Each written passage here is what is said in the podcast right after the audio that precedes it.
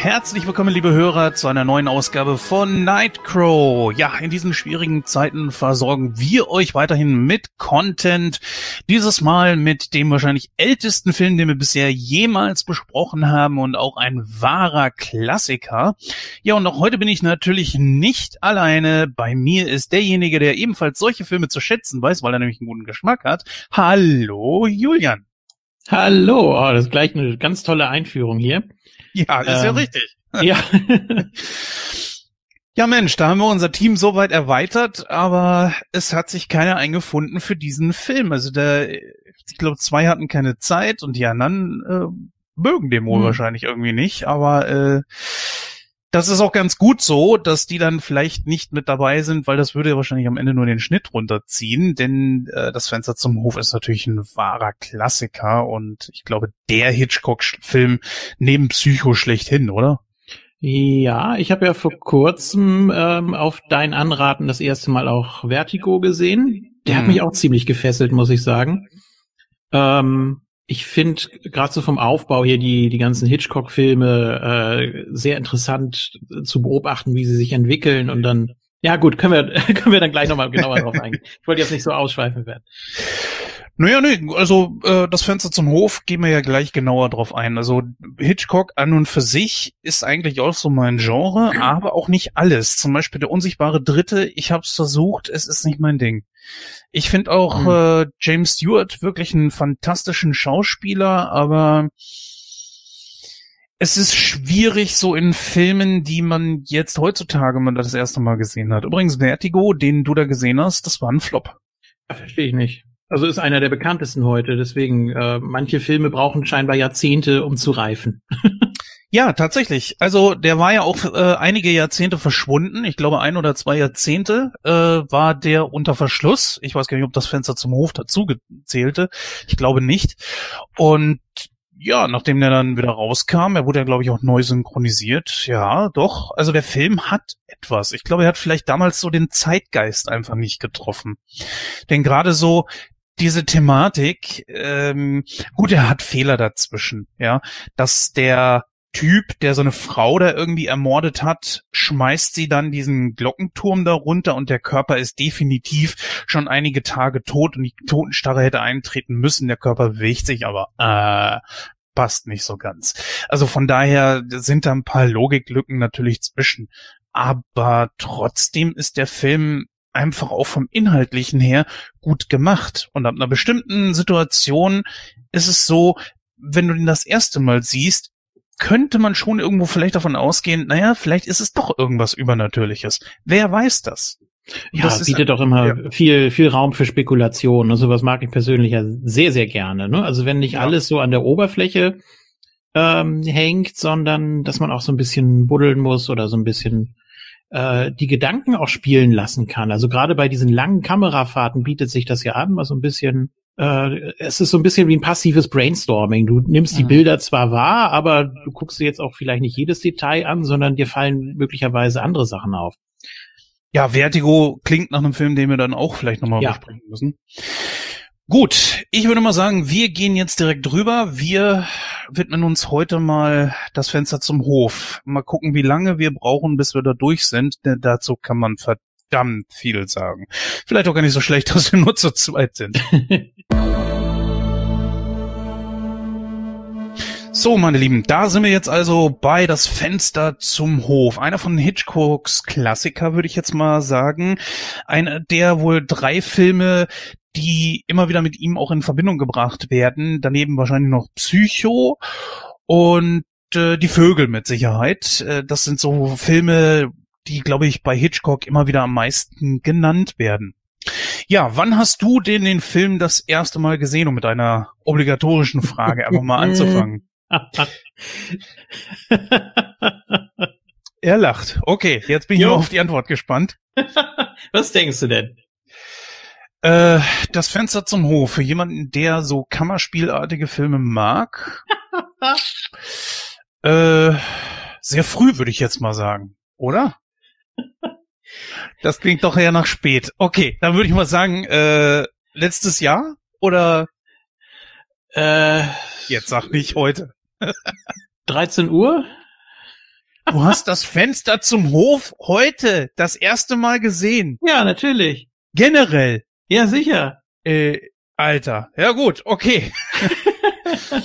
ich habe als Kind gesehen. Naja gut, dann ja. ähm, würde ich mal sagen, ist ja auch nicht schlecht. Dann haben wir hier zwei unterschiedliche Sichtweisen wahrscheinlich. Also ich mit Nostalgie daran und du dann halt eben ohne. Also das kann natürlich auch zum Vorteil ja, gucken wir mal, wie wir damit fertig Moment, werden. ganz kurz, ganz kurz. Auch ich kann äh, da durchaus äh, bei solchen Filmen Nostalgie empfinden, wenn ich die Art und Weise mit anderen Filmen aus der Zeit vergleiche. Sprich, die Schauspieler, die Synchronstimmen, die Musik, die ganze Art, wie das gemacht ist, die Geräuschkulisse, Soundeffekte mag man es ja gar nicht nennen. Ähm, also das, ja, das versetzt mich alles so in diese Zeit, als ich Filme aus der Zeit gesehen habe. Deswegen mhm. äh, klappt das. Ja.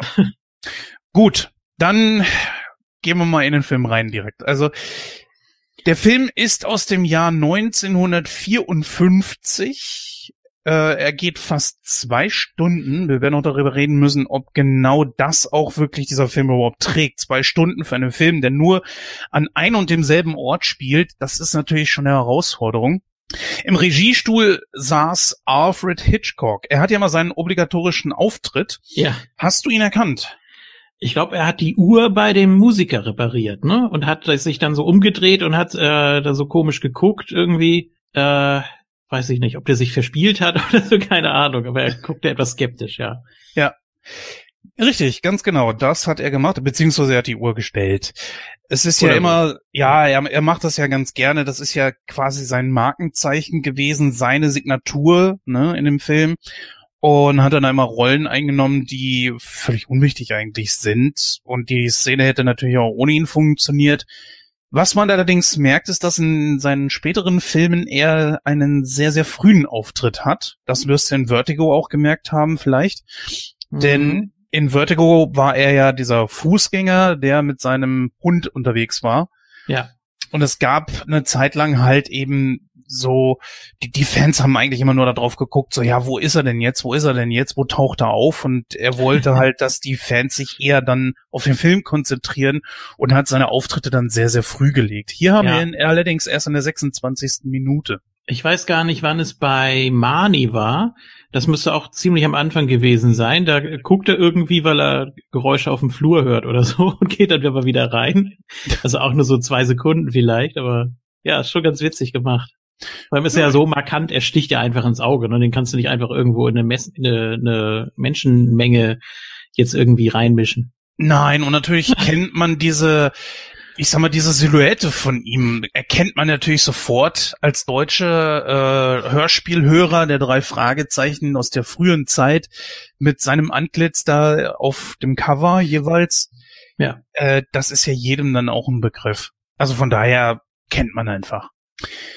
Ja, wir haben in den Hauptrollen Patrick Stewart, Quatsch, Patrick Stewart. Ich hab's, äh, das wird das wäre das wäre noch mal eine Idee, weil ja auch, äh, ich habe seinen Namen gerade nicht parat, der saß ja auch im Rollstuhl. Äh, du meinst Reeves, Reeve, Christopher Reeve? Nein, den auch nicht, sondern die Rolle von Patrick Stewart.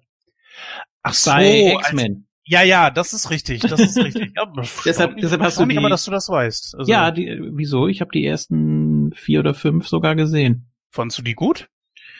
Nicht wirklich. Ich könnte jetzt keine Szene wiederholen. aber ja, ich wurde genötigt, sagen wir es mal so. ja, also ja, so richtig. Bist, ja, du bist ja kein Freund da wirklich von. Das ist ja auch nicht so schlimm. Ähm, ja, also James Stewart natürlich, jemanden, den wir aus den Hitchcock-Filmen natürlich kennen und vorhin haben wir schon einen angesprochen. Vertigo war er mit dabei, der unsichtbare Dritte und, und, und, ich weiß gar nicht, wo sonst noch überall. Diese Filme habe ich allerdings nicht gesehen. Ich kenne ihn aber auch noch aus anderen Filmen, wie nur mit Hitchcock. Ja, dann haben wir noch dabei Grace Kelly, natürlich eine wunderschöne Frau, muss man sagen. Sie hat äh, Filme mitgemacht wie 12 Uhr mittags, bei Anruf Mord, das Fenster zum Hof natürlich, äh, oder die oberen 10.000. Hat allerdings dann irgendwann noch aufgehört, Filme zu drehen. Ich weiß gar nicht warum. Äh, ist sie früh verstorben oder was war da los? Ich versuche das gerade mal in Erfahrung zu bringen. Nö. 53. Ja, also 82 gestorben. Hm. Ja, Gut. relativ früh. Ah, 1956 beendete Grace Kelly mit dem Musicalfilm Die oberen 10.000 ihre Arbeit als Filmschauspielerin und heiratete Fürst René III. von Monaco, den sie ein Jahr zuvor anlässlich der Filmfestspiele von Cannes kennengelernt hatte. Aus der Ehe gingen drei äh, gingen die Kinder Caroline, Albert und Stephanie hervor. Im Rahmen ihrer Pflichten der Landesmutter widmete sie sich fortan äh, reprä repräsentativ, genau, wohltätigen Aufgaben. Ja, mhm. gut. Okay, ja. das ist natürlich klar. Ja, äh, mit 53 durch einen Autounfall gestorben. Ja, also es wäre natürlich schon schade, wenn es wirklich durch, durch einen natürlichen Tod aufgrund einer Krankheit oder so gewesen ist. Ich meine, okay, Tod ist tot. Äh, es ist überhaupt kein Alter. Wir haben ja jetzt erst jüngst äh, vor einigen Wochen einen langjährigen Wegbegleiter verloren, nämlich Howard the Thing Finkel, den natürlich die Wrestling-Fans kennen sollten. Der ist 69 geworden. Ja. Und äh, das allein finde ich ist auch schon kein Alter mehr heutzutage. Gut. Ja, wie gesagt, äh, sie ist äh, hier die die Hollywood, ach Hollywood, die Hitchcock Blondine. Der hat ja gerne mal blonde Frauen in die Hauptrollen gesetzt. Wir haben noch mit dabei Thelma Ritter, eine ziemlich gute Nebendarstellerin, die hier und dort immer mal wieder auftauchte. Und äh, Raymond Burr. Kennst du ihn? Ja, den Namen auf jeden Fall. Ähm, ich weiß jetzt gar nicht, ob ich groß was mit ihm gesehen habe. Müsste ich, müsste ich nachgucken. Die gleichnamige äh, Krimiserie mit ihm als Anwalt? Äh, Harry Mason. Ja. nee, habe ich nicht gesehen. Und äh, der Chef natürlich auch. Das lief, glaube ich, immer auf RTL oder RTL Plus, ne? Genau, der Chef, ja. klar. Aber ja. Perry Mason ist natürlich um einiges bekannter als der Chef. Würde ich jetzt mal sagen. Also Perry Mason ist, glaube ich, der Anwalt, den man als erstes immer so in den Kopf bekommt, wenn es um so berühmtere Anwälte geht. Ah, muss ich mir mal angucken. Perry Mason, och ja, ja, ja, ist ganz okay. Auf jeden Fall Raymond Burr natürlich ein guter Schauspieler, den man sich hier rangeholt hat für eine, ich sag mal, Rolle, die auch ein nicht so guter Schauspieler hätte spielen können, da er einfach nur vom Weitem gefilmt wurde. Naja. Auf jeden Fall erwähnen sollte man hier noch Wendell Corey, der hier äh, Detective Lieutenant Thomas Tom J. Doyle, länger hätte man, man den Namen natürlich nicht machen können, äh, gespielt hat. Wir haben natürlich noch Nebendarsteller, die in den ganzen einzelnen äh, Rollen im Fenster irgendwo in der Kulisse dann zu sehen waren. Auf die gehen wir vielleicht einzeln noch ein bisschen ein. Ja, die Handlung des Films ist relativ schnell erklärt. Wir haben ähm, LB Jeffries, der einfach nur Jeff genannt wird. Der richtige Name wird, glaube ich, nirgendwo erwähnt. Und er sitzt im Rollstuhl das in den 50er Jahren. Er hat keinen Fernseher, er kann nicht aufstehen, sein linkes Bein ist gebrochen, weil er als Fotograf sich bei einem Rennen mitten auf die Strecke gestellt hat und dabei sich diese Verletzung irgendwie zugezogen hat. Er soll bald auch wieder laufen können, aber momentan halt eben noch nicht. Ja, und dann ist es so, dass er halt seine Zeit vor allen Dingen damit vertreibt, aus dem Fenster zu gucken und seine Nachbarn zu beobachten. Also das Thema Voyeurismus ganz, ganz weit vorne. Damit werden wir uns gleich noch auseinandersetzen. Auseinandersetzen müssen, denn das ist ja das Hauptthema dieses Films. Und in irgendeiner Nacht passiert es, dass er einen Schrei vernimmt. Er schaut und bekommt er so gar nicht wirklich mit, was da überhaupt los ist. Dann allerdings bemerkt er ganz komisches Verhalten bei einem seiner Nachbarn der nachts die Wohnung verlässt und auch immer ganz komische, merkwürdige Züge äh, an sich hat und merkt dann auch, dass dessen Frau irgendwie gar nicht mehr zu sehen ist. Ja, und dann holt er seinen Kumpel dazu, Detective äh, Doyle, der wiederum für ihn dann quasi spionieren geht und äh, herausfindet, ja, die Frau, die ist eigentlich äh, nur weggefahren. Ist aber nicht so. Denn letzten Endes kommt heraus, dass äh, sein Nachbar seine Frau ermordet hat. Also hat Jeff im Gegensatz zu allen ähm, Meinungen, die er sich über die Zeit des kompletten Films hin anhören musste, und die haben sich ja immer wieder gedreht, ähm, die Meinung anhören und er hatte recht. Ja, äh, du hast den Film heute das erste Mal gesehen. Das Thema Voyeurismus ist, glaube ich, dir auch sofort natürlich in den Sinn gekommen. Oder gehe ich da falsch, bin ich da falsch in der Annahme? Hm, ja, es wird ja sofort von der Stella, von seiner Krankenschwester, diese rustikale Dame, wird das ja sofort angeprangert, ne? Und äh, ja, nee, also Spannerei und ganz schrecklich und also sie hält ihm ja auch eine Standpauke nach der anderen, nicht nur darauf bezogen. Also in der ja. in dieser Zeit, die sie ihn pflegt, da ist sie auch wirklich äh, ja sowas, sowas wie eine Bezugsperson geworden, ne? Und äh, das nutzt sie dann natürlich auch komplett aus. du wolltest was sagen? Nee, also eigentlich nicht, aber ich könnte natürlich dazwischen schmeißen, dass sie auch eine kleine äh, Ansprache gehalten hat über äh, den Börsenkrach beziehungsweise General Motors, ne, von mhm. wegen, wenn der Wasser lassen muss, dann muss bald ein ganzes Land Wasser lassen. Das wiederum hat mich schon vor 20 Jahren an die aktuelle Situation erinnert. Und ich habe den Film Sonntag nochmal in Vorbereitung auf die Sendung heute gesehen. Und es ist immer wieder erstaunlich, wie sehr das doch auf diese Zeit hier jetzt passt. Natürlich in Zeiten von Corona auch wieder. Es ist Wahnsinn was für eine Verkettung dahinter hängt und ihre Aussage auch noch immer einen so aktuellen Bezug hat, obwohl das über 60 Jahre in der Vergangenheit liegt. Wahnsinn, oder? Ja, ja, sicher. Ne? Die Geschichte wiederholt sich immer wieder, ist ja klar. Ähm, ja, aber es ist ja nicht das einzige Thema. Äh, natürlich, sie spricht es an, aber ich finde, das ist jetzt kein, kein Hauptthema des Films. Ich meine, was soll er denn machen? Äh, um was von der Welt mitzukriegen, guckt er aus dem Fenster und hat da wirklich alle möglichen äh, unterschiedlichen Personen, die da zusammenkommen mhm. und auch in gewisser Weise miteinander interagieren.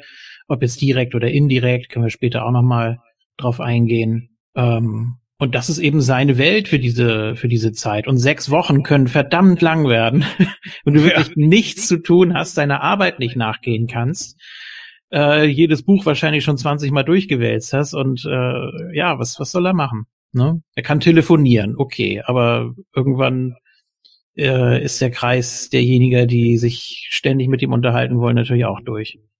Und nicht nur das, telefonieren, unglaublich teuer zu dem Zeitpunkt. Flatrate oder sowas gab es da zu dem Zeitpunkt noch nicht.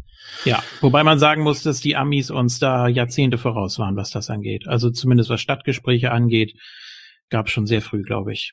Ah, guck mal, man lernt nie aus. Ja.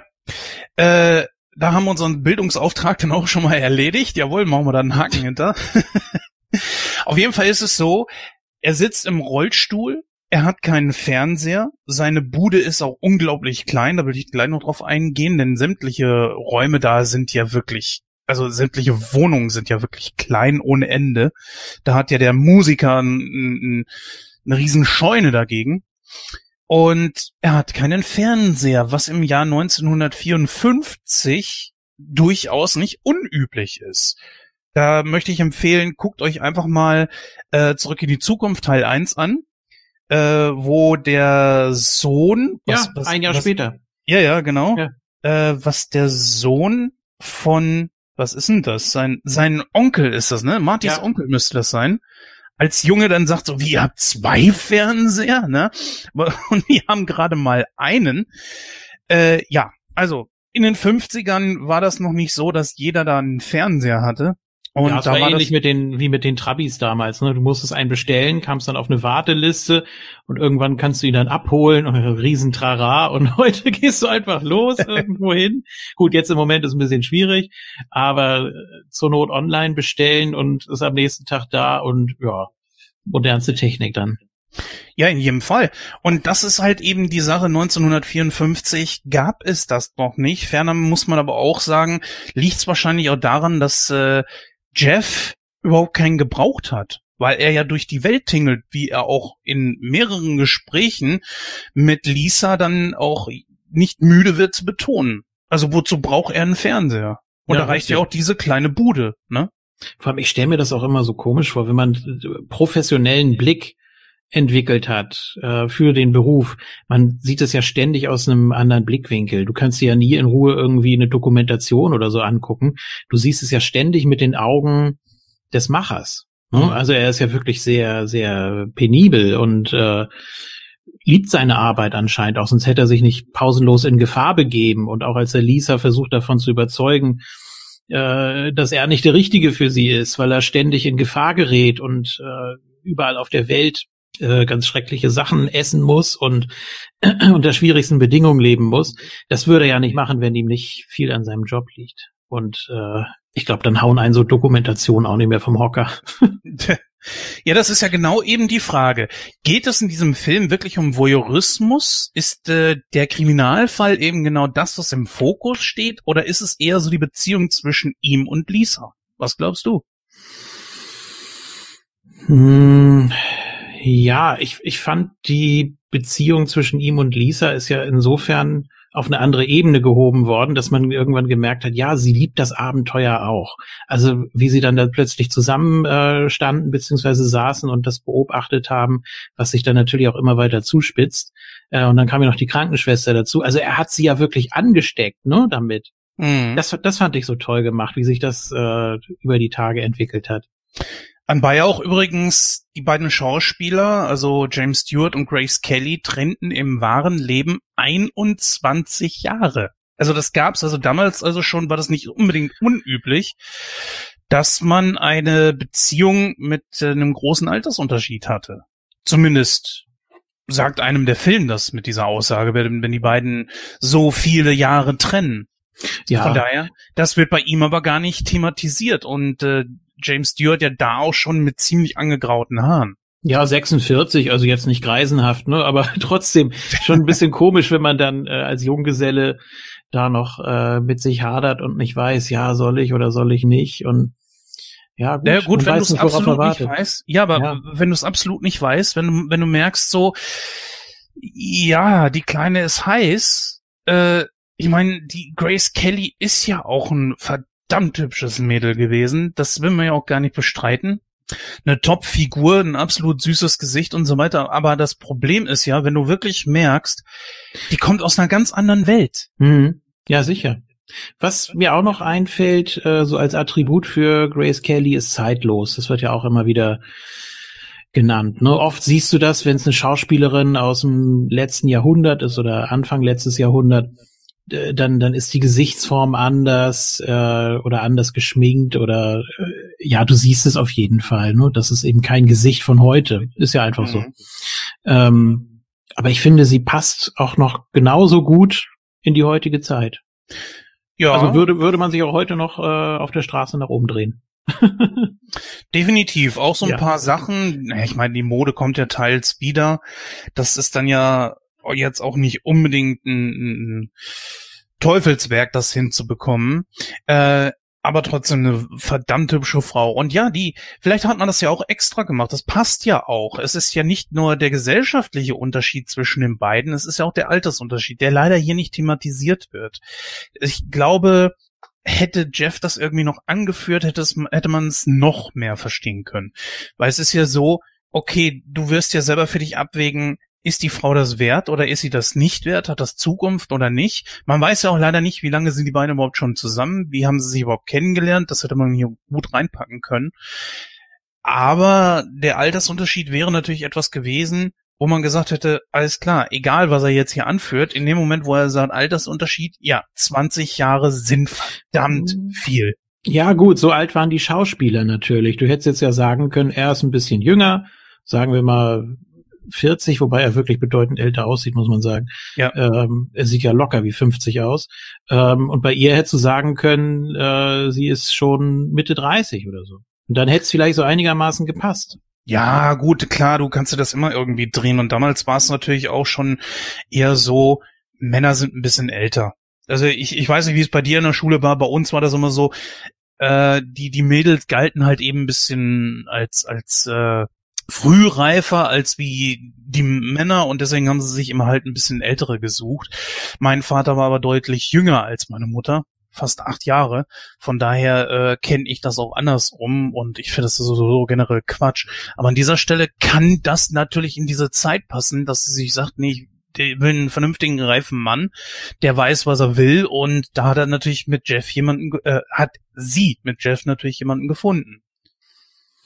Ja, Und dass er so ein bisschen der, der Brummbär ist, das ist ja auch, das ist auch so dieses typische, ne, so dieses kantige, auch für die Filme von damals einfach. Und er ist mhm. ja nun mal so der, der Typ, der das auch sehr gut äh, rüberbringen kann. Hast du es auf Deutsch oder Englisch geguckt? Deutsch. Deutsch. Ja. Ja, dann wird das natürlich die Neusynchronisation gewesen sein. Ja. Ne? Da ist halt eben für mich die Frage, ob die Neusynchronisation vielleicht auch ein bisschen moderneren Touch der 80er äh, reingebracht hat, weil zum Beispiel Thelma Ritter als Stella, ne, seine, seine Pflegetante dort, die spricht ja auch unter anderem von Petting-Partys. Ja. Hätte man das in den 50ern ausgesprochen? Ich weiß es nicht. Ich glaube eher als heute, oder? äh, ja gut, wir sind ja momentan wieder dabei, uns ein bisschen zurückzuentwickeln. Wenn äh, ich sag mal auf YouTube zum Beispiel ein Video von Erotic, wer, die, wer diese Band noch kennt, die haben ja Videos im Zeichenstil gemacht. Und da war ja der Name Programm. Wenn da jetzt zum Beispiel äh, der der gezeichnete Busen übertüncht wird, äh, äh, braucht man sich, glaube ich, nicht mehr drüber unterhalten. Also wir entwickeln uns auch irgendwo ein bisschen wieder zurück. Naja, jedenfalls, ähm, das hat mich doch sehr überrascht, dass man da dann so offen drüber gesprochen hat. Und er hat aber auch so, ich sag mal, etwas, ich glaube, die Synchronisation wurde ein bisschen angepasst, damit das nicht ganz so angestaubt wirkt, oder? Was meinst du? Kann ich nicht beurteilen. Dazu müsste ich die alte Synchro nochmal sehen oder noch besser das Original. Ähm, kann ich dann ja vielleicht mal bei Gelegenheit nachreichen, wenn mir da was aufgefallen ist. Also wenn das überhaupt geht, weil das Original wurde ja, glaube ich, zerstört, die, die Originalfassung, wenn ich das richtig gelesen habe. Und dann ähm, hat man versucht, das zu restaurieren und hat riesige Schwierigkeiten dabei gehabt. Ich glaube auch zu kolorisieren. Der Film wurde, glaube ich, sogar in Schwarz-Weiß gedreht. Hm. Mhm. Ja, das kann sein.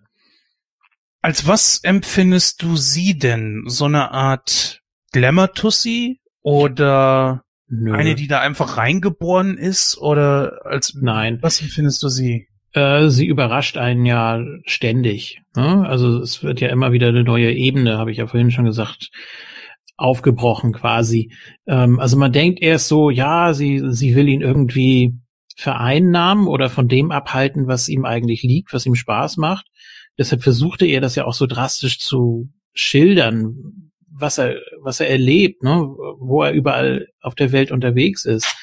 Und dann hast du so Momente, da klettert sie da die Feuerleiter hoch und nicht nur das, bei den Nachbarn auf dem Balkon und von da aus, was, was der größte Knaller war, bei dem, ähm, na, Torwald. Torwald noch ins, ins Haus da rein, also da, durchs, durchs Fenster. Ähm, das, das hat, das macht man nicht als Glamour-Tussi, tut mir leid. Also sie liebt das Abenteuer ganz eindeutig. Deswegen könnte ich mir auch gut vorstellen, dass das, was sie gesagt hat, vielleicht sogar eintrifft, dass sie, sie schon glaubt, sich ändern zu können. Sie sagt das ja auch zu ihm. Du glaubst ja nicht, dass sich, du glaubst ja nicht, dass sich einer von uns ändern kann. Die allerletzte Szene finde ich deshalb so niedlich, ne? Aber gehen wir dann später nochmal drauf ein. ja, ja, ich weiß schon, welche du meinst, wo sie dann plötzlich diese Zeitung dann, dann in der Hand hat. Ja, also ich sag mal, nur weil, weil sie jetzt vielleicht mit ihm auf Reisen geht oder so, muss sie ja nicht komplett ihr Wesen und ihre Interessen verändern. Das wäre Quatsch. Ja, dieses Beispiel gibt's ja auch im Film, leider. Er kriegt das ja auch so direkt mit, wie ein frisch vermähltes Paar direkt gegenüber einzieht. Und ja, er trägt sie dann auch ganz äh, traditionell über die Schwelle und so weiter und also wirklich ganz toll und ja, und dann beobachtet er das ja, ne, so ein bisschen den Verfall oder das wahre Gesicht, ne, dass sie sich dann auch mal streiten oder äh, der Mann steht dann da mit der Zigarette am Fenster und du hörst aus dem Hintergrund Larry und dann oh, furchtbar. Also das ist das ist wirklich äh, Du weißt aber schon, was die da gerade machen, ne? Mhm. Hast du nicht mitgekriegt, was die da versuchen? Versuchen? Ja, die versuchen ein Kind in die Welt zu setzen. Die beiden. Dieses frisch verheiratete Paar, was links von ihm wohnt, ne? Ja, ja, wo er, wo er immer rüber guckt, also direkt, genau, ja. direkt gegenüber, ne? Ja. Naja, und die beiden versuchen ein Kind in die Welt zu setzen. Ach so. Deswegen auch der etwas erhöhte, ähm, der Sexualtrieb, sag ich mal. Und deswegen guckt er da auch so hin und äh, sie ruft dann ja auch so Larry und er so, oh, Alter, schon wieder. Ja, ich, ich hatte ich hatte eher so den Eindruck, dass sie ihn eben komplett vereinnahmt. Ne? Das kann auch sein, aber auf mich wirkte das immer so, und ich meine das auch irgendwo gelesen zu haben, dass die beiden tatsächlich versuchen, äh, ein Kind in die Welt zu setzen und deswegen er so guckt und so nach dem Motto, boah, ey, schon wieder. Also, ähm, natürlich ist es richtig, äh, erhöhter Geschlechtsverkehr erhöht natürlich die, also mehr Geschlechtsverkehr erhöht natürlich die Chance einer Befruchtung, ist ganz klar, aber äh, nicht, wenn man es 50 Mal hintereinander macht. Also dann lieber an verschiedenen Tagen. Naja, ähm, aber es, man, man sieht schon so ein bisschen, wie er dann auch guckt und äh, ja, das kenne ich. Und weil Lisa ist ja auch so eine, die gibt ja zwei Szenen, ne, wo sie auch, ja, ich sag mal, rangeht, wenn ich das mal so sagen darf. Ja. Äh, von wegen, wenn sie einen Mann haben will, dann aber auch ganz was kann ich denn machen, um deine Aufmerksamkeit zu erregen? Also egal ob Synchronisation hin oder her, das ist ja für die Zeit schon äh, sehr eindeutig, oder? Ja, ganz klar. Also das ist so äh, intensive äh, Schmuse und äh, Knutschszenen gibt, das ist, äh, das war ja auch nicht selbstverständlich. Ne? Das sind ja wirklich zwei, zwei längere Szenen. Aber es kommt auch sehr ehrlich rüber. Also ich, ich mochte die Szenen. Das war jetzt nicht irgendwie aufgesetzt oder so oder unterkühlt, sondern die haben sich ja wirklich aufgefressen. Ja, das ist ja so eine Sache, äh, wo ich mich frage, ob Hitchcock vielleicht da nicht ganz so ich glaube, er ist eher offen gewesen solchen Sachen gegenüber, weil in Psycho war es ja so, dass eine Toilette gezeigt wird, die, wo die Spülung ja auch, glaube ich, gezeigt wird. Und darüber hatte man sich, glaube ich, dann damals so richtig echauffiert. Und ich könnte mir vorstellen, dass er sich über so eine Gesang Sachen eigentlich gar keine Gedanken gemacht hat, weil das sind äh, Gegenstände beziehungsweise Dinge im Alltag, die man um einfach nur so macht. Während die beiden da, wenn die beiden nicht gerade da äh, vollkommen nackt auf dem Bett rumfummeln und tatsächlich Petting Party machen, ist so eigentlich soweit alles geritzt. Ich meine, beide waren angezogen. Ja, auch die Szenen mit der mit der Tänzerin, ne, die sich da ständig verbogen hat in einer Tour. Miss auch schon. Ja, genau, das war auch ziemlich angeheizt. Also da hat er, glaube ich, schon Wert drauf gelegt. das, äh, ja, das war jetzt kein Versehen, sagen wir es mal so. Naja, gut, äh, sie hat ja auch eine kleine Geschichte für sich, aus die man, aus der man erstmal schlau werden muss. Was zum Geier sieht man da jetzt eigentlich bei ihr? Wenn wir schon bei ihr sind, können wir ja auch klar gerade mal bei Miss, Tor, äh, ja, Miss Torso äh, bleiben. Also sie ist ja eine junge, sehr, sehr hübsche Dame, äh, die quasi, so sieht es zumindest anfangs aus, alleine lebt und auf der Suche nach irgendeinem Typen ist. Ja, und dann auch mehrere gleichzeitig einlädt. Also ja. das ist ja schon, äh, ich finde ich finde ich unvorstellbar eigentlich, dass, dass, dass sie da gleich sagt, ja, okay, dann äh, ich weiß nicht, wie bei einer Wohnungsbesichtigung fast schon, ne? Also da, ist so, nee, da kam ich nicht so mit klar. Aber gut, wenn die Herren das nicht stört, naja gut, also äh, wenn sie tatsächlich auf der Suche ist nach jemandem, ich meine, die haben sich da zwar angestellt wie so ein äh, wie so bei so einem Bewerbungsgespräch, okay, merkwürdige mhm. Szene, ich weiß, worauf du anspielst, diese Szene, wo die drei dann da waren und sie dann den auf dem Balkon dann auch geküsst hat. Alles wirkt sehr, sehr merkwürdig im Hinblick dessen, dass ganz am Ende so ein Matrosentyp da plötzlich reinkommt und ja, so, so, so ein äh, Rick Moranis irgendwie, dachte ich. Was ja, so, so sah der aus. Das wirkte für mich so ein bisschen wie die beiden aus Ghostbusters, ne? Ja, ja, warum der nicht? Schlüsselmeister und ja. dachte, okay. Ja, aber die Frage ist ja, was hat sie denn da gemacht? Weil der Typ sieht ja so, also es sieht für mich so aus, als wäre das dieser Matrose, da bleib, bei dem Namen bleiben wir jetzt einfach mal, dass dieser Matrose unterwegs gewesen ist auf See und sie war alleine da. Und während, also die beiden sind wohl irgendwie auch zusammen und sie hat einfach nur darauf gewartet, dass er zurückkommt. Und während er auf See ist, ja, macht sie mal mit anderen rum. Äh, hallo? Treue? Mhm. Schon mal was von gehört? Nö, also für mich kam das eher so rüber, dass sie sich dann letztendlich doch nicht für einen entschieden hat, der dem Klischee entspricht, sondern da so einen äh, anderen sich geangelt hat, dass sie also auf andere Werte achtet. Ich weiß es nicht. Kann man auch so interpretieren wie du. Das ist ja auch so der Sinn der Sache, dass man da drin sehen kann, was man will. Und äh, das ist es eben. Du siehst was, machst dir deine Gedanken und am Ende, Ende kommt was völlig anderes bei raus. Ne? Und, und, du kannst es ja, was die Nachbarn betrifft, auch offen stehen lassen, weil ja. Das ist ja das Konzept des Films. Du siehst es aus äh, der Perspektive von Jeff und er ja. kann auch nichts weiter machen, als in diese private Situation da reingucken. Und mehr wird er nicht erfahren, es sei denn, er geht rüber und fragt. Und das wird er nicht tun. Ja, das ist eben der Witz an dem Film. Er hat sich für jeden, also Hitchcock hat sich für jede Partei nochmal so einen Schlussgag einfallen lassen. Ähm, auch so durch die, durch die Kamerafahrten auch ganz intelligent gemacht, dass du dich auch wirklich mit der Nachbarschaft so ein bisschen anfreundest, dass du das auch mit beobachtest und dann machst du dir Gedanken und äh, am Ende bestätigt sich das eben, was du vermutet hast oder eben auch nicht. Oder es bleibt weiter offen, so wie in diesem Fall. ja, wie gesagt, das kann man so schon akzeptieren. Es sind ja auch nur Nebencharaktere, quasi Lückenfüller, um zu zeigen, der Hinterhof ist belebt. Und ähm, bevor wir jetzt gleich zu Torwald kommen, würde ich sagen, frühstücken wir einfach noch mal ein paar andere Nachbarn ab.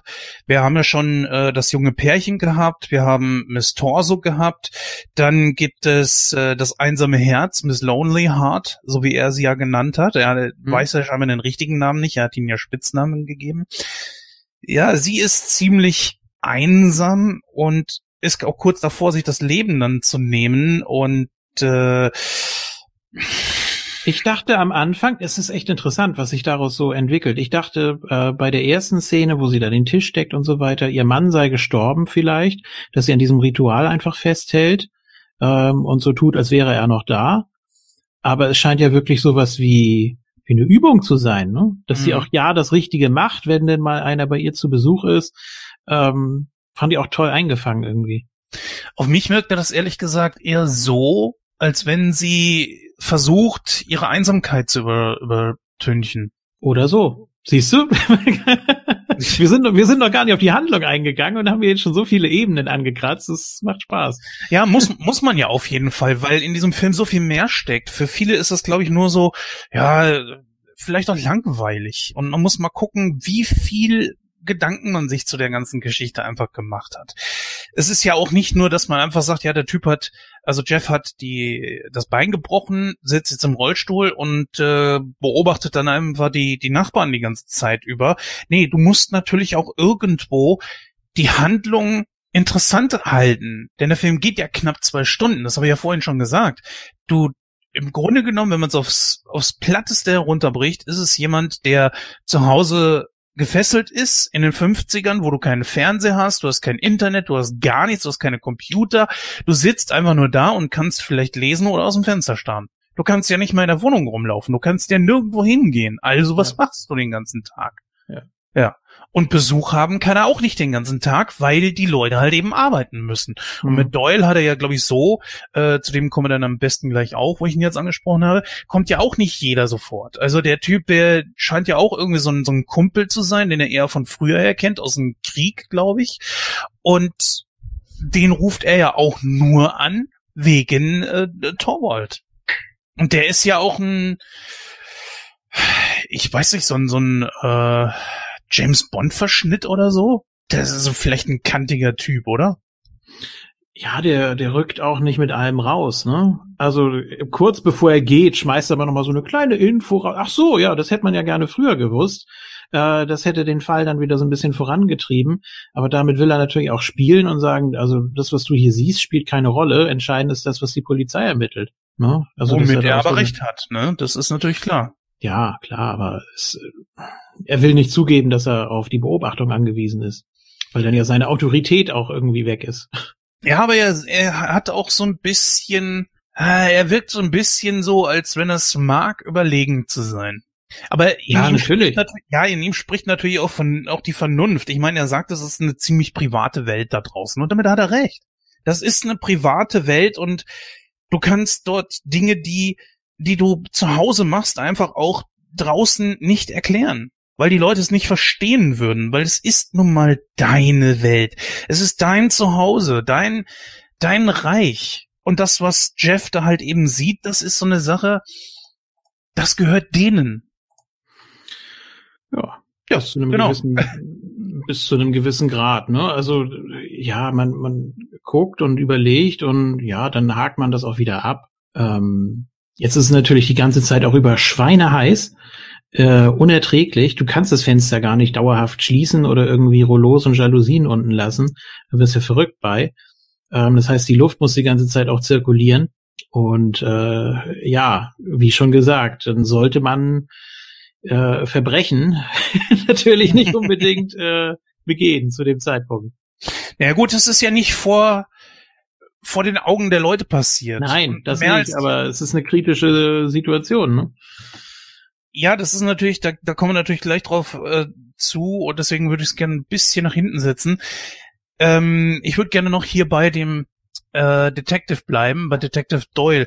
Also er ist ja jemand, der das auch irgendwie in Frage stellt. Wir haben auf der anderen Seite natürlich Lisa, die anfangs sich auch nicht wirklich überzeugen lässt aber dann irgendwie wirkt es so ein bisschen so, als äh, wird das quasi so eine Gemeinsamkeit, die Jeff und Lisa entwickeln.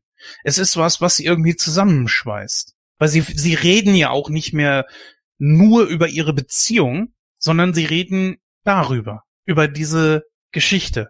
Das ist ja genauso wie du hast einen gemeinsamen Feind oder eine gemeinsame Aufgabe, einfach ein gemeinsames Ziel, eine Gemeinsamkeit, die sich da aufbaut. Und es scheint die einzige Gemeinsamkeit zwischen den beiden zu sein. Es gibt ja genügend Unterschiede zwischen den beiden, die wir auch schon aufgezählt haben. Wie wirkt das auf dich?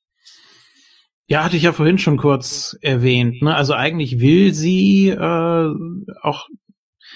Ich, ich glaube gar nicht mal, dass sie unbedingt was beweisen will ähm, sie spielt damit auch so ein bisschen. Sie kokettiert und äh, lässt ihn mal so vor sich hin brummeln und erklärt dann auch, äh, also er erklärt dann ja auch, warum ähm, das, das nichts wird und äh, ja, aber ich, ich glaube nicht, dass sie sich verstellt. Ne? Also wie gesagt, dann mit der Feuerleiter und dann da einmal so schwupps durchs Fenster, als wäre es gar nichts. Also es war schon gefährlich, was sie da gemacht hat. Ähm, das liegt ihr im Blut, also da musste sie nichts, nichts vorspielen oder so. Ja, aber es ist doch so, stell dir mal vor, du merkst, äh, dass in deiner Beziehung irgendetwas fehlt. Die Interessen sind einfach unterschiedlich. Das ist, das passiert ja auch zum Beispiel Menschen, die eine Gemeinsamkeit haben in einer Beziehung, sagen wir zum Beispiel Kinder. Die Kinder ziehen aus und auf einmal merkt man so, das war eigentlich das, was uns zusammengeschweißt hat. Und dann geht die Beziehung in die Brüche. Na, weiß ich nicht. Äh, je nachdem, wie sich, wie sich das Kind entwickelt, wenn es jetzt ganz schrecklich vor sich hin pubertiert, ist man vielleicht auch froh, äh, dass wieder ein bisschen Ruhe einkehrt. Ja, nee, ist ja so. Äh, äh, wie hat das, wie hat das Dieter nur mal gesagt? Er hat einen Freund, der ist irgendwie, ähm, irgendwie Forscher oder so, und dann hat er ja mal gefragt, was, äh, wann beginnt menschliches Leben? So eine, so eine Ursprungsfrage, ne? Und er sagt, ja, ja wenn die Kinder aus dem Haus sind und der Dackel tot ist. Also. Oh. ist ja so. Kannst ja so oder so sehen. Ja, gut, äh, ist ja, ist ja in Ordnung. Also man, man kann es ja jetzt auch aufs äh, Einfachste runterbrechen und sagen, okay, ist zu viel, um es in einem Film unterzubringen. Aber äh, auf mich wirkte das so ein bisschen so, dass das so eine Gemeinsamkeit ist, die sich aus einer Situation heraus entwickelt hat und die ihr auch gar nicht so ungelegen kommt. Äh, und er zuerst glaubt sie ja auch nicht wirklich dran. Und in dem Moment, wo sie das dann sieht, so, ja, okay, vielleicht ist ja doch irgendwas dran. Sie ist ja dann voll auf der Seite von Jeff. Und da kommt dann halt eben Detective Doyle ins Spiel, der dann irgendwo so den Gegenpart bildet und sagt, Leute, ihr verrennt euch hier in irgendwas. Das ist totaler Schwachsinn, weil es ist auch immer wieder irgendwelche, und da bist du ja als Zuschauer auch mittendrin und fragst dich dann, ist das jetzt hier Wirklichkeit oder was ist los? Wahrscheinlich auch genau deswegen haben wir nicht den Mord direkt gesehen, weil wir auch mit daran zweifeln sollen, beziehungsweise sollen wir an den Lippen von Jeff hängen, der sich dann da auch immer weiter hineinsteigert. Und auf der anderen Seite wiederum hast du hier den äh, Doyle, der immer wieder mit neuen Fakten kommt, die genau belegen, dass die Frau einfach abgereist ist vom Torwald. Hm, ja, gut, dann kommt er dann natürlich an und sagt, ja, aber es gibt da ja diese Postkarte, die sie gleich am ersten Abend geschickt hat. Und warum hat er denn dann nochmal angerufen? Und er weiß ja dann auch genau, wie viele Ferngespräche er geführt hat. Also sollen ja drei Ferngespräche gewesen sein. äh, wieso ruft er dann da an, wenn sie doch eine Postkarte geschrieben hat? Das wird ja auch nicht so richtig aufgelöst, ne, was da jetzt genau passiert ist. Ja, doch, mehr oder weniger. Aber da kommen wir zum Schluss dann nochmal mhm. drauf.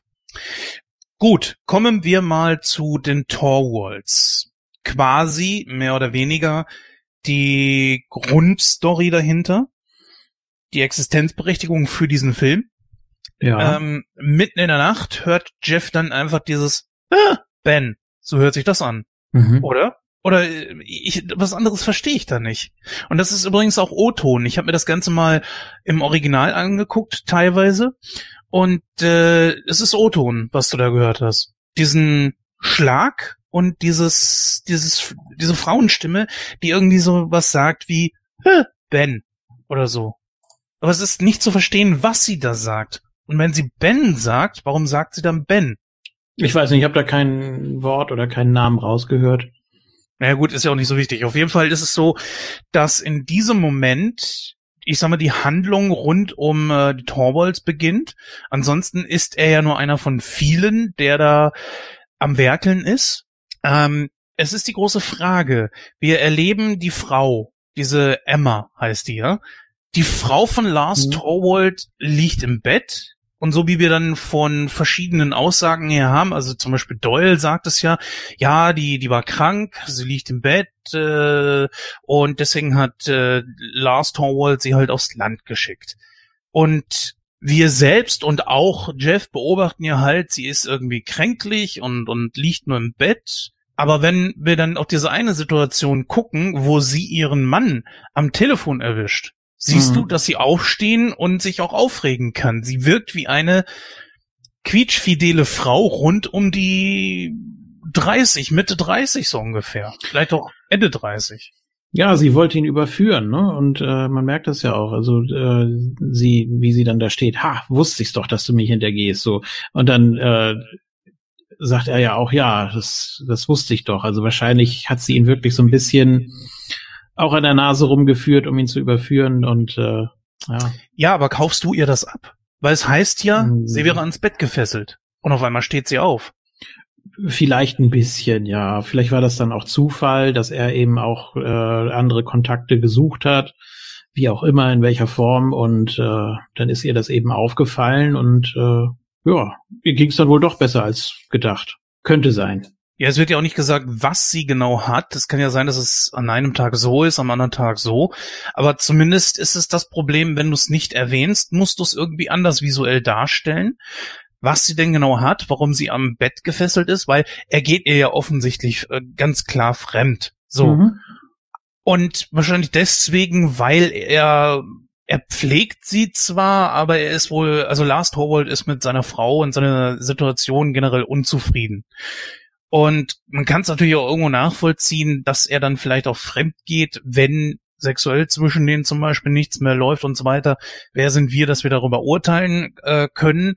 Was man aber auf jeden Fall sagen kann, ist, dass es nicht so rüberkommt, dass sie wirklich im Bett liegen muss. Es, ist, es wird weder erwähnt, noch wird es irgendwie dargestellt. Es ist eine quietschfidele Schauspielerin, die geschminkt ist, oder zumindest was man von den Einstellungen äh, der Kamera her sehen kann, die aufstehen kann, die schlank ist, gerstenschlank bis zum geht nicht mehr. Was muss er denn da bitte die ganze Zeit machen, um sie zu pflegen? Was kann die haben? Wahrscheinlich so diese typische Ehefrauenkrankheit aus der Zeit, dass sie einfach mit den Nerven total blank liegt. Was weiß denn ich? Dass sie auch irgendwie eine Kur braucht oder ja, keine Ahnung. Die haben doch immer irgendwas in solchen Filmen. also gut, ich, ich merke schon, du bist da genauso wie ich und sagst dir, ja, mein Gott, ähm, kann man in Frage stellen, die Situation, aber es ist halt eben irgendwas. Vielleicht ist es ja auch die Psyche oder so, vielleicht ist es eine Depression, dass sie im Bett liegen muss und sie kommt da einfach nicht mehr hoch, wie auch immer, das kann ja alles sein. Äh, ich finde nur, in einem Film hätte man das irgendwie ein bisschen anders darstellen sollen. Okay, aber reit man nicht weiter drauf rum.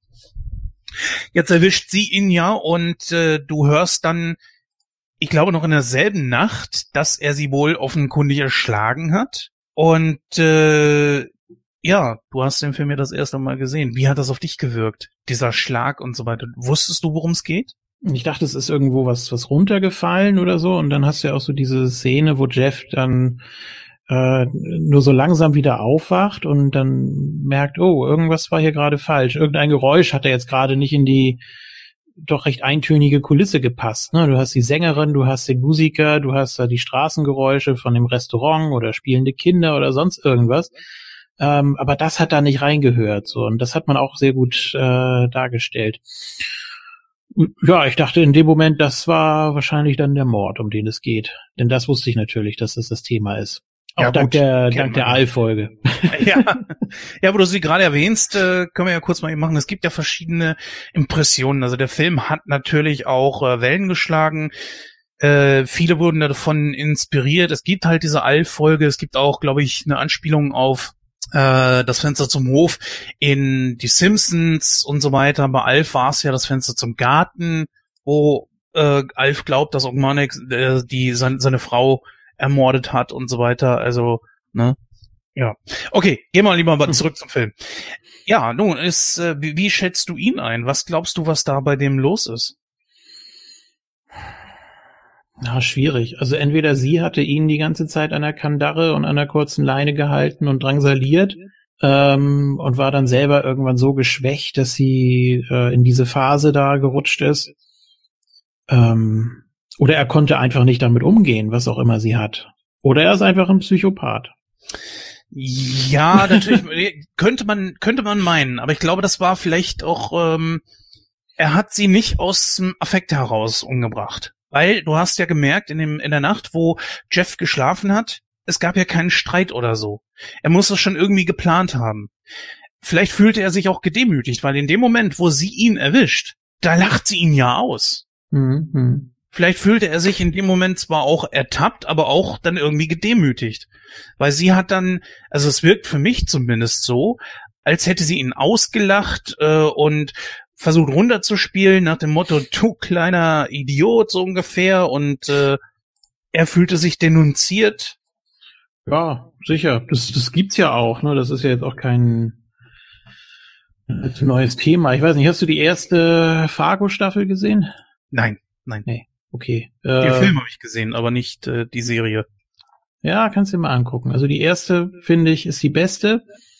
Und äh, da gibt's auch ein ähnliches Szenario mit einer Frau, die so drauf ist. Ja, man kann ja auf verschiedene Arten und Weisen drauf reagieren. Manche sind empört und fangen an, wirklich hysterisch auszurasten. Andere nehmen sofort ihre Koffer und hauen ab. Sie ist halt eben diejenige, die sich in dem Moment überlegen fühlt. Sie ist es ja auch, weil er ist ganz klar unterlegen, weil sie ihn überführt hat. Er war ja total in der Defensive und vielleicht hat er sich dann in derselben Nacht gedacht, so, okay, ich werde die irgendwie nicht los. Wer weiß warum er sie ermordet hat. Äh, vielleicht hängt da ja noch hinter ein Ehevertrag und vielleicht er hätte ja einfach gehen können. Lassen Sie sich scheiden und fertig. Ich meine, moralisch gesehen hätten vielleicht einige Leute dann zu ihm gesagt, du kannst doch deine Frau da nicht äh, im Stich lassen, die braucht dich. Aber vielleicht ist es manchmal einfach auch die bessere Situation, einfach zu gehen und zu sagen, ja, sie braucht mich vielleicht, aber ich gehe daran kaputt. Und dann hätte er mhm. einfach gehen können. Und irgendwas muss doch da gewesen sein, warum er sich dann gesagt hat, so, okay, die mache ich jetzt platt. Ja, das ist dann aber auch eine, eine Demütigung. Warum sollte er selber zugeben, dass sie ihn kaputt macht? Ne? Also das äh, funktioniert dann auch nicht, wenn wir den Charakter so sehen wollen. Ähm, ja, dann lieber ihr die ganze Schwäche zuschieben, sagen, die ist krank, die äh, muss jetzt weg oder weiß ich nicht, wo ist sie hingefahren? Angeblich. Äh, aus, aus, Land, irgendwo äh, New Jersey. Wird nicht, oder? wird nicht, wird nicht näher definiert, ne? Ja. Doch, doch, ist, das, das wird äh, näher definiert, aber ähm, ich weiß es gerade ehrlich gesagt nicht. Irgendwas mit M. Äh, es fällt mir gerade nicht ein. Auf jeden Fall was, wo sie sich erholen soll und äh, das ist für ihn natürlich viel einfacher, die Geschichte. Ja. Und ah, hier, äh, ich lese es gerade, er und sein Apartment sollen in Greenwich Village äh, sein. Da soll es angelegt sein. Ähm, vielleicht kriegt das auch gerade noch mal kurz eben raus, wo sie denn wohin gefahren sein soll, die, die Frau von Torwald. Ähm, Wobei es ja noch äh, ganz perfide ist, dass er mit einer falschen Frau dann das Ganze durchzieht. Ne? Also Hitchcock hat das auch irgendwie so mit falschen Frauen oder Doppelgängerinnen oder sonst was. Ähm, jedenfalls geht er ja mit ihr zum Bahnhof, damit es auch Zeugen gibt. Ne? Oder das Ganze ist einfach nur ein ganz komischer Zufall. Naja, kann auch nicht sein, weil sie nimmt ja auch die äh, Sachen entgegen. Also Torwald muss ja auch damit gerechnet haben, dass sie irgendjemand vermisst. Ja, ja, klar. Deswegen ist es ja so komisch, dass sie nichts davon mitgenommen hat. Das ist ja das, was als erstes auffällt. Mhm. Naja, nun, äh, sie fahren gemeinsam zum Bahnhof. Der Hauswirt von äh, Torwald bestätigt das gegenüber Doyle und ja, somit hat auch keiner die äh, sie hat ja auch die ganze, also seine wirkliche Frau, Emma Torwald, hat ja auch die ganze Zeit im Bett gelegen. Sie schien ja wirklich bettlägerig zu sein. So, bleiben wir jetzt einfach mal dabei. Das, so soll der Film, mhm. will er uns das suggerieren. Ob wir das nun glauben oder nicht, ist jetzt erstmal zweitrangig. So soll's halt sein. So, und dann kann es natürlich passieren, dass äh, keiner mehr so richtig weiß, wie sie aussieht. Und die Frau, mit der er da was hatte, das muss ja offensichtlich seine Liebhaberin gewesen sein von, von Torwald. Ja, sie anscheinend. Da, ja, aber sie muss ja von dem Mord auch gewusst haben. Auch nicht unbedingt. Naja, warum sollte sie dann ähm, verkleidet oder ja, ja doch verkleidet äh, als Emma Torwald durch die Gegend rennen, damit andere Leute das irgendwie bestätigen können, dass die Frau in zum Bahnhof gebracht wurde und dann äh, dort dann wiederum auch Post entgegengenommen hat, eine Karte geschrieben hat im Namen von Emma Torwald.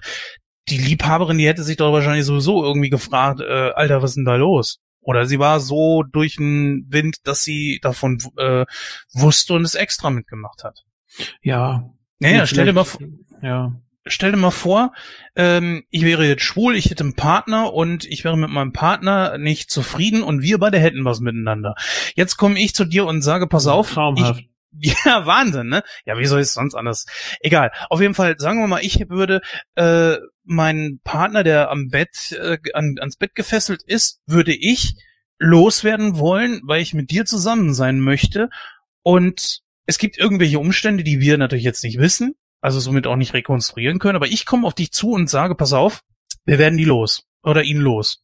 Jetzt musst du aber dafür sorgen, dass äh, jeder glaubt, dass äh, mein Partner entsprechend äh, aus dem Haus gegangen ist, in den Zug gestiegen ist und um das Ganze noch glaubwürdiger zu machen, schickst du mir ja, ja, eine Postkarte. Das, das ist schon klar, ja, ja, sicher. Ne? Wie, du würdest doch dich doch in dem Moment fragen, wenn ich den nicht gegenüber öffne, ich bringe den, den um, um den loszuwerden würdest du dich doch fragen, hey, aber warum dann diese, diese Schmierenkomödie? Ja, ja. Von dem also, schwierig, ne?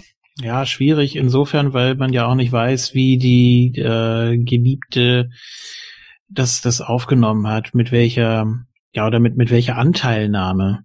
Vielleicht hat sie gesagt, okay, ich mache das jetzt so, der wird sich was dabei denken, ähm, aber versucht nicht daran zu denken, obwohl es eigentlich offensichtlich ist.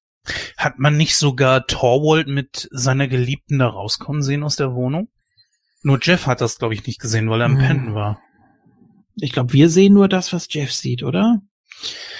Nee, weil, nee? ja, du siehst es natürlich aus, aus seiner Sicht, aber er ist ja auch am Pennen und trotzdem bekommst du ja als Zuschauer ein klein paar Augenblicke mehr mit, was da los ist. Aber äh, äh, anyway, ja, stimmt, auf jeden stimmt. Fall hast du die hast du die Aussage von Doyle, der wiederum die Aussage von dem Hauswirt hat und äh, ich glaube so ein paar Leuten am Bahnhof noch. Der hat ja auch diese Postkarte abgefangen und dann auch wieder zurückgesteckt und so weiter. Mm, ja, und Jeff lässt ja einfach nicht locker. Er ist davon überzeugt, der Herr Torwald hat seine Frau ermordet. Mhm. Egal was für Beweise, die dagegen sprechen, ihm serviert werden. Was denkst du? Kann warum ist, will er sich da, also will äh, Jeff sich da irgendwas aufrechterhalten, um sich die Zeit zu vertreiben? Ich meine, jetzt hat er eine Aufgabe und kann ja. seinen Voyeurismus übrigens ja auch gut ähm, damit begründen. Man könnte sogar sagen, er ist verpflichtet, ne? Also ja, richtig. Äh, wenn das wirklich so ist, wie er es wahrnimmt und wie es sich dann ja auch herausstellt, ähm, dann hat er alles richtig gemacht. Dann hat er sich nichts vorzuwerfen. Aber er dringt ja schon in die Privatsphäre dieses Menschen ein. Klar, er darf äh, natürlich durchs Fenster gucken und wer nicht dafür sorgt, dass man ihn nicht beobachten kann, äh, ne, dann hast ja. du halt Pech gehabt. Also, ja. Ist so. Es hat ja niemanden gezwungen, dort ein offenes Fenster zu haben. Ja, gut, wobei jetzt mit dem Fernglas oder mit dem Teleobjektiv, das ist dann wieder was anderes. Äh, dann besteht ja schon die deutliche Absicht, was über den herauszufinden. Da kann man dann sagen, na, das geht dann doch ein Tick zu weit, aber solange er da nicht irgendwie äh, eine Drohne hinschickt, ist das, glaube ich, äh, auch noch im Rahmen, ne? So. Stimmt. Ja, äh, Drohne in, zu dem Zeitpunkt wohl ja. ja nicht. Gehen wir mal davon aus, ja. Ähm, aber die Sache ist ja halt, dass er genau das tut. Er nimmt sich nicht nur das Fernglas, sondern richtig so ein, ich sag mal, mordsmäßiges Teleobjektiv, womit du Godzilla hättest erschlagen können. So ein Ofenrohr fast. Oh, boah, ja, aber.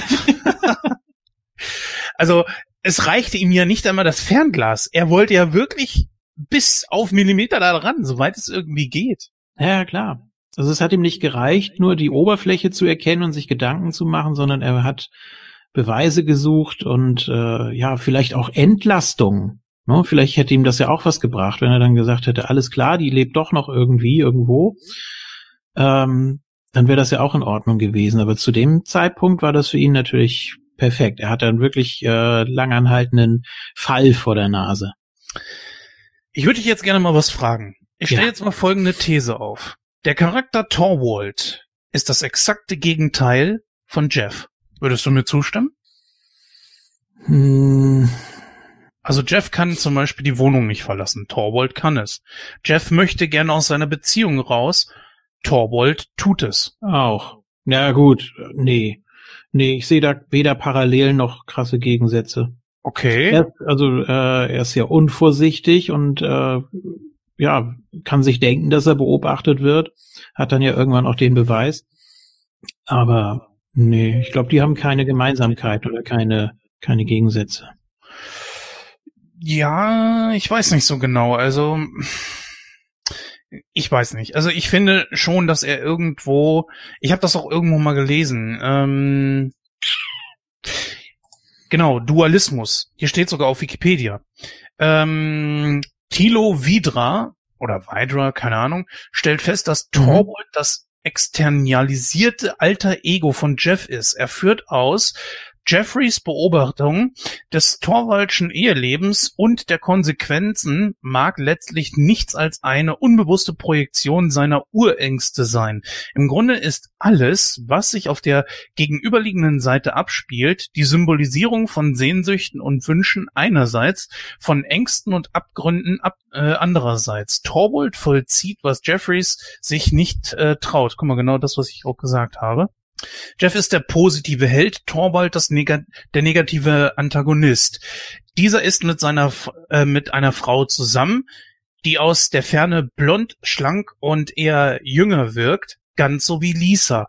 Ähm, Spoto bestätigt diesen Eindruck, während es hier Jeff ist, der sonst in der Welt umherreisende Fotoreporter, äh, der in der Welt umsonst um, umherreisende Fotoreporter, der mit seinem Gips bei einem Rollstuhl und Bettsofa gefesselt ist und von Lisa äh, insistierend umsorgt wird, ist es drüben genau gespiegelt. Torvalds Frau ist krank und liegt im Bett, während er, der Handlungsreisende, unterwegs und beweglich ist, sie sich jedoch um seine Frau kümmern muss. Bernhard Jendricke findet äh, weitere Parallelen. Beide Männer sind von Berufswegen äh, Reisende. Beide sind unfreiwillig sexuell abstinent. Der eine äh, wegen seines Gipskorsetts, der andere wegen mangelnder Gelegenheiten, seine Geliebte zu treffen. Beide hantieren mit Ge äh, Gegenständen, die eine phallische Symbolik haben. Jeffries verwendet bei seinen voyeuristischen Erkundungen ein extrem langes Teleobjektiv. Mein Gott, was die Leute da alles reininterpretieren. Mhm. Der Vertreter tröstet seine Frau äh, mit einem äh, der Vertreter tötet seine Frau, vertröstet, tötet seine Frau mit einem Fleischermesser beachtlicher Größe. Zudem wurden beide Frauen ihre Partner bedrängen. Hm. Ergibt das für dich Sinn? Nee, sehe ich nicht. Tut mir leid. Vielleicht, wenn ich ihn noch ein paar Mal gesehen habe, aber so auf gar keinen Fall. Nichts davon. Naja, ein paar, finde ich, äh, lassen sich schon an Beispielen finden, wo man das so sehen könnte, aber vielleicht möchte man da manchmal auch ein bisschen mehr reinsehen. Genauso dieses Phallus-Symbol. Äh, jetzt dieses Teleobjektiv mit einem Penis zu vergleichen, Schwachsinn. Ich meine, es hat auch irgendeiner einen Löffel in der Hand gehabt, ist jetzt alles hier irgendwo ein Phallus-Symbol, was ist Quatsch. Ja, sein, sein Kratzschieber da, sein, äh, ja, sein Holzkratzer. da. Also, manchmal glaube ich, äh, ist ein bisschen zu viel in diese Kunst da rein interpretiert, also, ähm, Eieieiei. Oh, äh, kurz mal eben, kennst du einen Leon Boden? Ja. Wer ist das? Äh, Schauspieler und Synchronsprecher. Tot. Oh. Ja, hat mir meine Frau gerade per WhatsApp geschickt. Oh, oh, oh. Ja, wieder einer, der von uns gegangen ist. Ähm, ja, gehen wir mal auf das letzten endige Ende 61, du. 61, auch wieder 61. viel zu früh. Leon Boden. Äh, ja. Ähm, ähm. Wisst ihr ungefähr, wann wir das hier jetzt aufgenommen haben? Ja, schade eigentlich, also muss man sagen. Gut, ähm, kommen wir mal auf das Ende. Und zwar, äh, Lisa geht darüber und schnappt sich den Ehering. Aber ist der Ehering jetzt quasi wirklich ein Beweis dafür, dass seine Frau nicht da ist? Ja. Das wird von Stella äh, ganz deutlich bekräftigt. Wenn jemand diesen Ring haben will, dann muss er mir den Finger abhacken. Ja, aber so sieht es Stella. Aber keiner von uns kennt Emma Torwald. In dem Moment könnte man einfach sagen, naja gut, vielleicht hat sie ihn einfach vergessen. Äh, nee, nee. Nicht zu der Zeit, äh, nicht unter den Umständen, kann ich mir nicht vorstellen. Also es soll ein ganz, ganz klares äh, Plot-Device sein. Und so muss Ja. man es akzeptieren. Was hast du denn von der Situation gehalten, als Torwald dann letzten Endes die Treppe hochkommt und äh, die beiden sich das erste und einzige Mal gegenüberstehen, quasi? Also Torwald und Jeff. Äh, äh, ja, also äh, klare, klare Bedrohungsszene. Ne? Ich fand's ein bisschen unrealistisch, wie er es schafft, da mit den Blitzlichtbirnen ihn auf Abstand zu halten, dass ihn das irgendwie verlangsamt hat oder großartig verunsichert hat. Okay, er hat jetzt für eine Sekunde nichts mehr gesehen, aber ich würde da doch trotzdem weiter auf den Mann, der im Rollstuhl sitzt, äh, zusteuern, wenn ich dem was antun will. Ähm, das sollte die Spannung natürlich auch nochmal so ein bisschen hervorheben, weil es dann ja auch wirklich um jede Sekunde ging. Die Polizei war da und äh, ja, wie er da die Tür aufmacht und ihn da anstarrt. Also das ist auch schon richtig gut eingefangen. Ne? Ja, dieses Zwielicht halt, ne? Mhm. Aber ich fand eher so diesen Moment, wo du hörst, dass Torwald da hochkommt, diese Schritte, fand ich spannender, als wie das, wo die beiden sich wirklich gegenübergestanden haben, beziehungsweise wo da einfach so diese Tür aufgeht. Ist ja auch so eine Sache. Jeder kann da irgendwie rein. Äh, erinnere dich, dass Lisa und Doyle da einfach immer so reingekommen sind. Bei Lisa Ja. kann ich es ja noch verstehen, aber Doyle ist ja einfach so da reingekommen. Er kann ja nicht jedem die Tür öffnen. Nein, das nicht, aber stell dir mal vor, ähm, ich meine, Lisa war da und äh, die, wenn die beiden dann gerade ein Techtelmechtel gehabt hätten, was weiß ich, weil Lisa gerade rollig ist, keine Ahnung. Ähm, ja, Mhm. oder sie wäscht ihn grad und er hängt da mit seinem tatsächlichen Phallus-Symbol, ja. Äh, einfach mal, da ist es natürlich auch ein bisschen komisch. Aber vielleicht auch nicht unüblich. Keine Ahnung. Ich meine, das ist sowieso so eine Wohnung, wo ich sagen würde, äh, das ist ein, ein Wohnraum, äh, wo so, so ein Wohnschlafraum. Äh, direkt da dran ist die Küche. Das ist so ein typisches, so eine typische Studentenwohnung irgendwie. Ich find's auch schade, dass man nicht mal ein bisschen mehr gezeigt hat, wie vielleicht zum Beispiel das Badezimmer oder dass man tatsächlich mal rund um äh, dieses, äh, diesen Raumtrenner da gegangen ist, um einfach mal um die Küche zu sehen. Du Hm. siehst, was denn? Ja, ist es so wichtig? Also ich meine, wenn du, äh, wenn du ein Theaterstück hast, dann musst du es dir auch vorstellen. Oder du hast dann irgendwie ähm, abseits der Bühne hast du eben, kannst du mit Licht viel machen, du kannst mit Geräuschen was machen und das reicht doch dann eigentlich, finde ich. Also ich habe da jetzt nicht irgendwie eine Führung durch die Wohnung gebraucht. Das Nein, sollte sich ja auch alles in dem Zimmer abspielen, mehr oder weniger, ne? Und äh, das, das, was er von da aus gesehen hat. Ja, das ist natürlich richtig, aber ich sag mal, ja gut, man hat natürlich da eine Kulisse geschaffen, die war ja schon Wahnsinn, weil es ist ja alles nicht real. Also man ist jetzt nicht durch die Gegend gefahren und hat irgendeinen Drehort gesucht, sondern das ist alles Kulisse. Diese Wohnungen wurden gebaut. Und äh, da, wo man es halt eben sehen konnte, wie bei Miss Torso, Miss Lonely Heart und so weiter, wurde ja auch wirklich möbliert. Also das ist schon sehr, ja. sehr gut gemacht. Naja, ähm, ganz zum Schluss muss ich gestehen, fand ich es doch ein bisschen schnell abgehandelt. Das, äh, warum, weshalb und weswegen, äh, ja, er ist bereit, mit uns eine Fahrt auf dem East River zu machen. Da hätte man ein bisschen mehr noch drauf eingehen können, finde ich. Ja, das wurde ein bisschen schnell abgefrühstückt, das stimmt. Ähm, vor allem, wie er dann ihn ja noch packt da an der Fensterbank und so, und du denkst, jetzt ist vorbei. Äh, gut, er hat sich nur beide Beine jetzt gebrochen, okay. ja, das musste nochmal sein. Ne? Das war nochmal so ein kleiner Abschlussgag dann einfach. Mhm. Ähm, ja, aber das sonst hat er wirklich voll Schwein gehabt. Diese Kunde, die er da runterfällt, ja, ja, genau. Mhm. Aber ich mag sowas ich finde, das wirkt, ich finde, das wirkt in gewisser Weise bedrohlich. Äh, auch wie mit, mit Zeitlupe und Zeitraffer kurz gespielt wurde. Fand ich, fand ich interessant gemacht. Ja, diesen äh, Schwindeleffekt, wie aus dem Vertigo, der ja erst da, ja. glaube ich, entwickelt wurde, der wäre hier vielleicht auch ganz gut gewesen. Ja, man wollte diese Schrecksekunde einfach einfangen. Hat funktioniert für mich. Ähm, ich dachte ja auch erst, der träumt das. Dieser Moment, als dann Lisa zu ihm kommt in Zeitlupe und ihn küsst und so und da dachte ich, okay, ab da ist er im Delirium wegen der Hitze, sieht Dinge, die nicht da sind, bildet es sich ein. Ähm, kann natürlich immer noch so, noch so sein, offscreen, wissen wir nicht. Äh, aber das wäre natürlich ein bisschen gemein. Ähm, es wäre aber ein cooler Plot-Twist gewesen. Für damals, ja. Für heute ist es Standard, glaube ich. Sowas.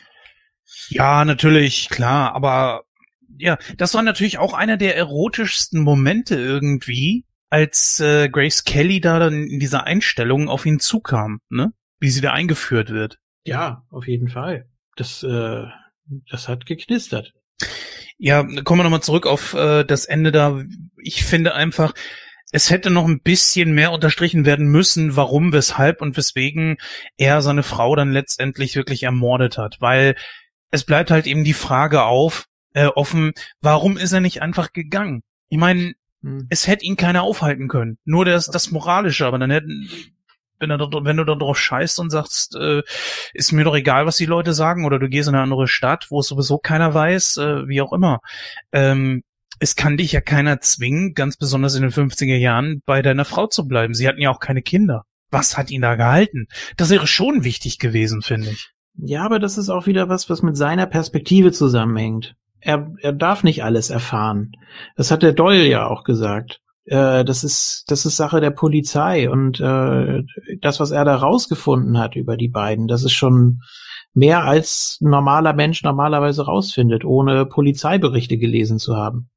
Ja, Doyle, ich, ich sag ja, der Typ hat irgendwie die Funktion, sowohl Lisa, Jeff als auch die, die Stella mit ihren Neigungen zu konfrontieren. Eine Situation hast du ja zum Beispiel zum Schluss, wo Doyle dann Stella fragt, äh, äh, ob sie es sehen möchte. Ich glaube, das, das war, ging um diese Kiste mit dem Messer und so weiter. Und sie dann äh, nur angewidert meint so, nee, und guckt dann so und er, ja, mh.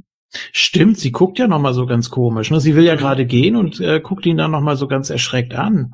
Ja, ja, genau. Ja, das ist auch eine Szene, die ich nicht so ganz einsortieren konnte, ehrlich gesagt. Ja, das ist so, er wollte sie halt eben nochmal damit konfrontieren, dass doch sie, ähm, dass, dass jeder eigentlich diesen Voyeurismus in sich trägt.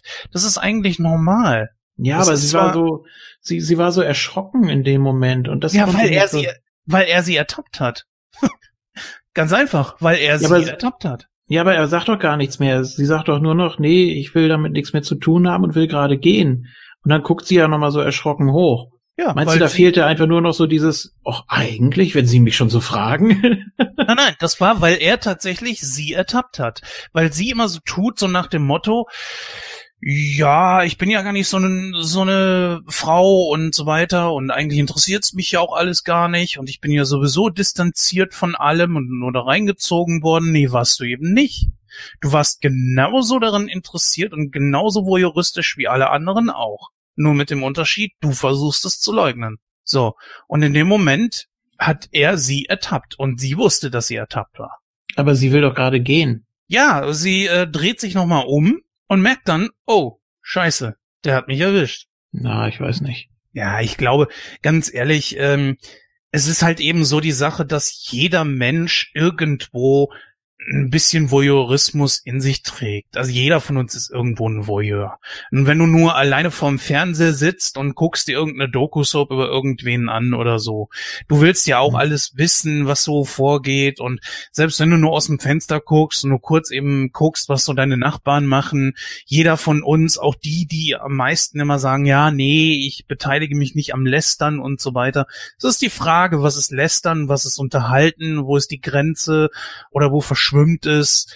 Und in diesem Fall hier war es halt eben so, dass das ganz klar gezeigt wurde, sie ist ja diejenige, die Jeff ganz viele äh, Vorwürfe auch gemacht hat, die er Moralpredigten gehalten hat. Und letzten Endes war sie dann doch eben voll mit dabei und mit drin. Sie hat sich ja genau so mitziehen lassen. Also so interpretiere ich das. Ja, aber sie wäre davon gekommen. Sie hätte sich gar nicht diesem diesem moralischen Zwiespalt stellen müssen. Eigentlich nicht, das ist richtig. Also ich fand's zu, ich fand's zu offensichtlich. Ich fand, das war so ein Schlag mit einer Bratpfanne irgendwie, wie sie da so plötzlich nochmal hochguckt und so. Aber jetzt, wo du es so sagst, äh, das könnte tatsächlich darauf zurückzuführen sein, dass sie es eben doch wissen will. Ja, oh, äh, der ganze Film da trägt ja als äh, Überschrift Voyeurismus es ist ja klar, im Fokus soll jetzt dieser Kriminalfall stehen. Aber es trägt natürlich auch Metabotschaften. Und in dieser Metabotschaft hier ist ja ganz klar, dass du zum einen Jeff hast, der überhaupt gar keinen Hehl daraus macht, dass er die Leute beobachtet. Und auf der anderen Seite hast du wiederum, äh, ich sag mal, Lisa, die irgendwo ein bisschen dazwischen steht. Du hast äh, Stella, die erstmal so tut, so, nee, ich habe damit nichts zu tun, aber letzten Endes doch der ganzen Geschichte verfällt, obwohl sie mit dem Fingerzeig kommt. Und dann wiederum Doyle. Und Doyle ist derjenige, der dem Ganzen, weil er da ja auch nicht so viel mit zu tun hat, äh, mit Abstand begegnet und dann sagt so, ja, äh, das ist so und äh, Leute, hört auf mit dem Quatsch, das könnt ihr euch da drüben sowieso nicht erklären, wie das nun mal ist, wenn man sich irgendwie was zusammenspinnt, weil man es nicht erklären kann. Und das ist so. Das, das, was er sagt, das stimmt ja auch. Wenn ich einen Nachbarn von mir beobachten würde, ich habe meine persönliche Lebenseinstellung, er hat seine persönliche Lebenseinstellung, er hat seine Gewohnheiten und so weiter. Und wenn ich nur merke, oh Gott, der trinkt Kaffee, ey, ich, ich würde Kaffee nicht mal runterkriegen, so nach dem Motto. Und schon urteilst du über die Menschen jeder ist oberflächlich, jeder ist, ist hat irgendwo ein bisschen Voyeurismus in sich. Und das äh, ist, glaube ich, was diese Szene einfach zeigen sollte. Und sie ist diejenige, die ja immer gesagt hat, hey, ich halte mich da raus und ja, angewidert, ich will jetzt weg. Und er hat das wahrscheinlich in dem Moment tatsächlich sofort gemerkt, so, ja, komm. Äh, und sie fühlte sich in dem Moment, glaube ich, einfach nur ertappt. Naja gut, wollen wir uns nicht zu sehr darauf festbeißen. Mhm. Ähm, Kommen wir mal ein bisschen zum Ende des Films, ähm, beziehungsweise zu unserem Fazit. Äh, würdest du gerne noch irgendwas anbringen wollen, bevor du mit deinem Fazit? Mm, ja, schon so die Interaktion der einzelnen Parteien, was ich ganz interessant finde. Mhm. Ähm, die, die, äh, na, wie heißt sie? Miss Lonely Heart, ne? Die mhm. wird ja quasi gerettet, weil der äh, Musiker durch Zufall irgendein Lied spielt. Also sie nimmt sich ja die Bibel zur Hand und legt da ihre Kapseln zurecht und so und äh, scheinbar scheinbar rettet sie das. Ne? Ähm, dann natürlich noch die Nachbarn, die äh, die es in der Wohnung gar nicht mehr aushalten, die sich die Matratze auf den Balkon schleppen und da übernachten, dem dann auch der Wecker da runterfällt, so also auch völlig idiotisch.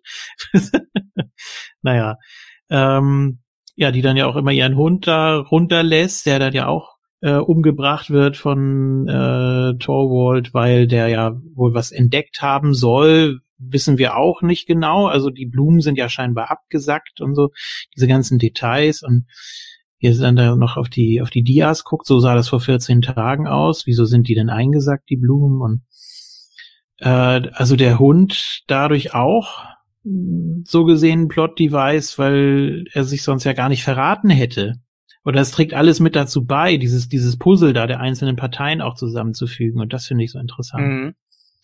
Das ist richtig. Also gibt du erklärst äh, erklärst, du erkennst ja Stück für Stück mit Jeff zusammen, dass da irgendetwas nicht richtig ist. Mhm. Du sollst ja auch auf die falsche Fährte äh, ge gezogen werden und das macht der Film eigentlich wirklich super. Was mich vor allen Dingen bei dem Film immer wieder fasziniert ist, dass alles nur, ich sag mal zu 95, 96, vielleicht sogar 97 Prozent nur in dieser Wohnung stattfindet. Vielleicht sogar noch mehr. 99 Prozent sogar fast. Auf jeden Fall ist es so, dass ähm, es irgendwie nicht langweilig wird. Die meiste nee, Zeit, ja, die meiste Zeit über hast du natürlich nur Dialoge. Du hast eigentlich keine Action da drin, was wiederum nee. zeigt, dass die Handlung, äh, wenn sie gut gemacht ist, auch nicht immer nur durch Action, Feuerwerk und was weiß ich bestechen muss. Wenn wir uns jetzt zum Beispiel ähm, nehmen wir, naja, die Neuverfilmung haben wir beide ja nicht wirklich gesehen. Äh, Disturbia zum Beispiel ist ja quasi auch nur eine Neuverfilmung oder eine, die dieselbe Grundthematik hat mit Shia mhm. LaBeouf, falls den einige kennen. Den wollen wir beide ja auch noch irgendwann machen.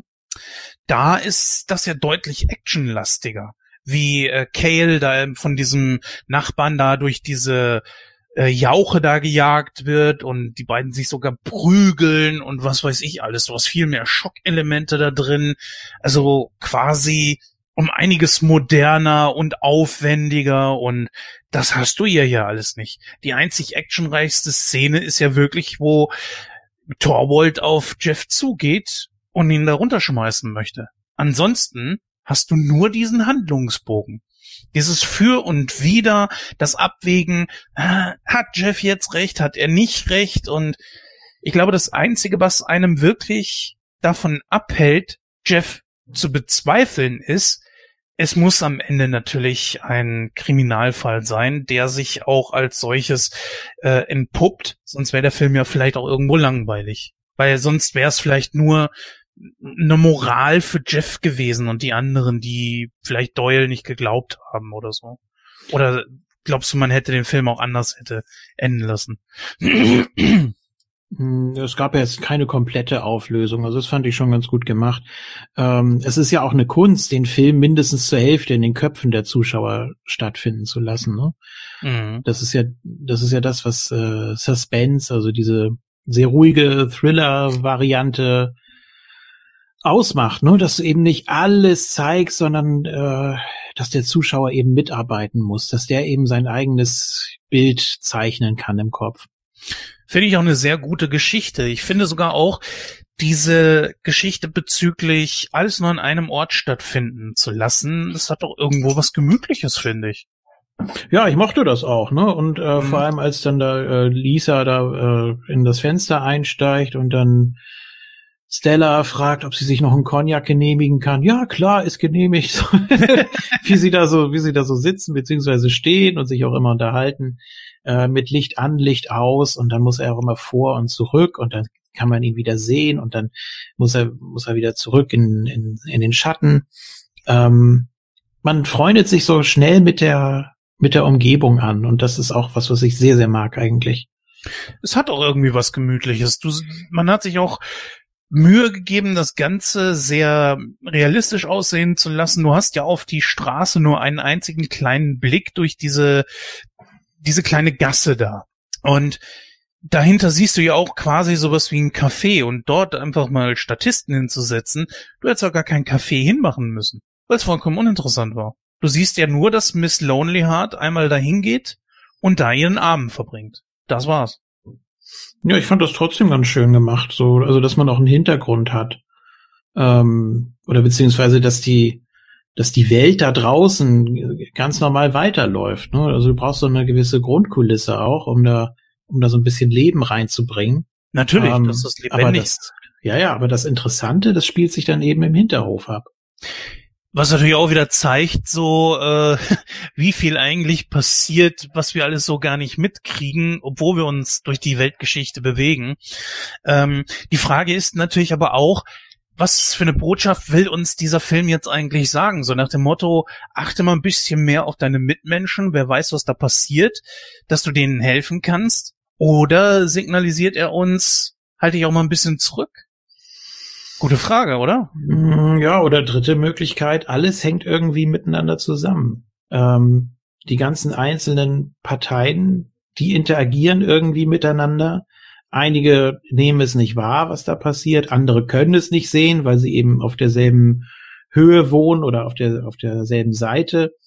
Ähm, mhm. Jeder jeder sieht was anderes. Vielleicht wurde er ja auch die ganze Zeit beobachtet. Vielleicht war da ja irgendeiner auf der anderen Seite, der sieht, das ist ja ein komischer Kerl da, der da äh, immer im Rollstuhl vor und zurück fährt und dann mit so einem Mordsobjektiv.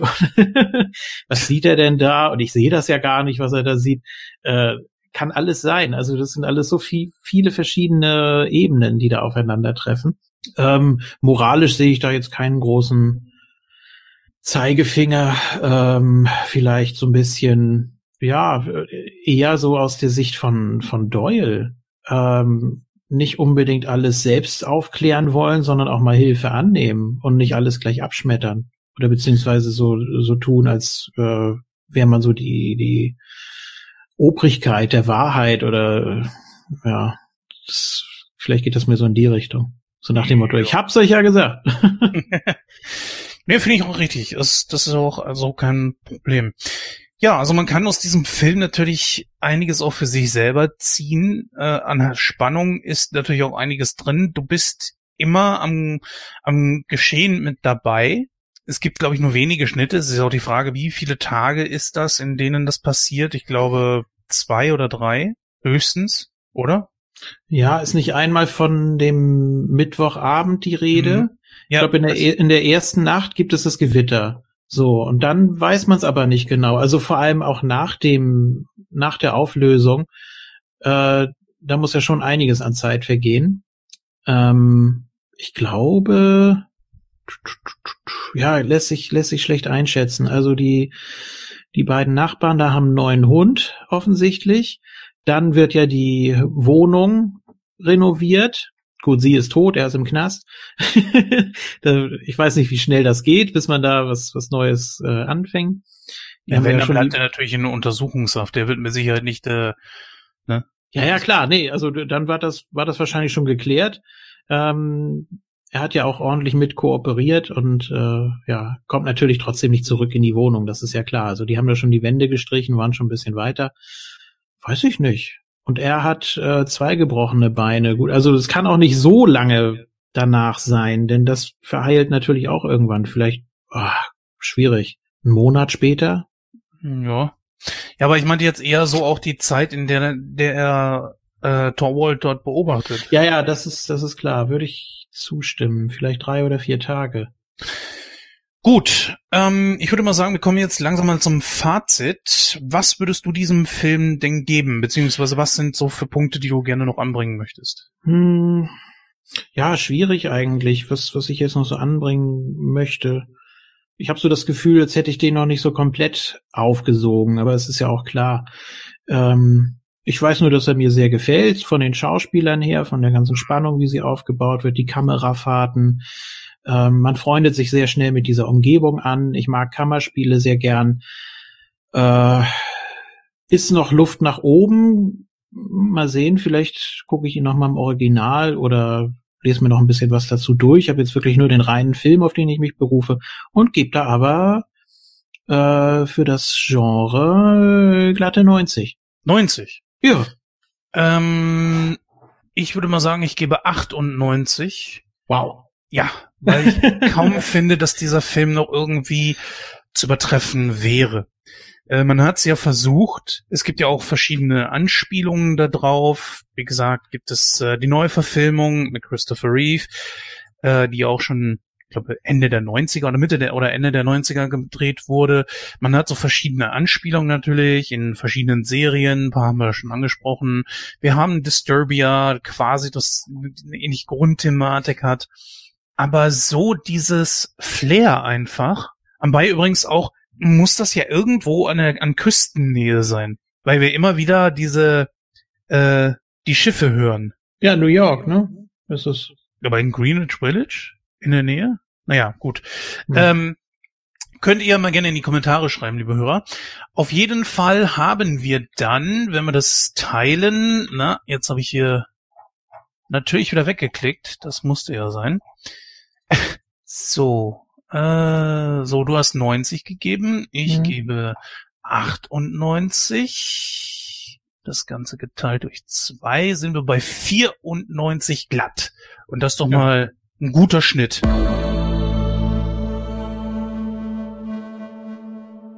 Ja, liebe Hörer, mir fällt gerade auf, natürlich uns zuzuhören ist ja auch so eine Art von Voyeurismus.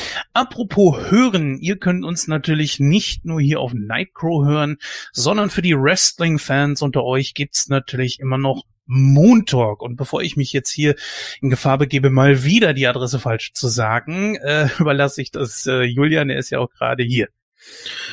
Ja, natürlich ganz wichtig, die eigentliche Seite hat jetzt äh, 20 Jahre schon auf dem Buckel, moonsold.de, da findet ihr das Cyborg und mhm. äh, natürlich auch den Link zur Moontalk-Sektion.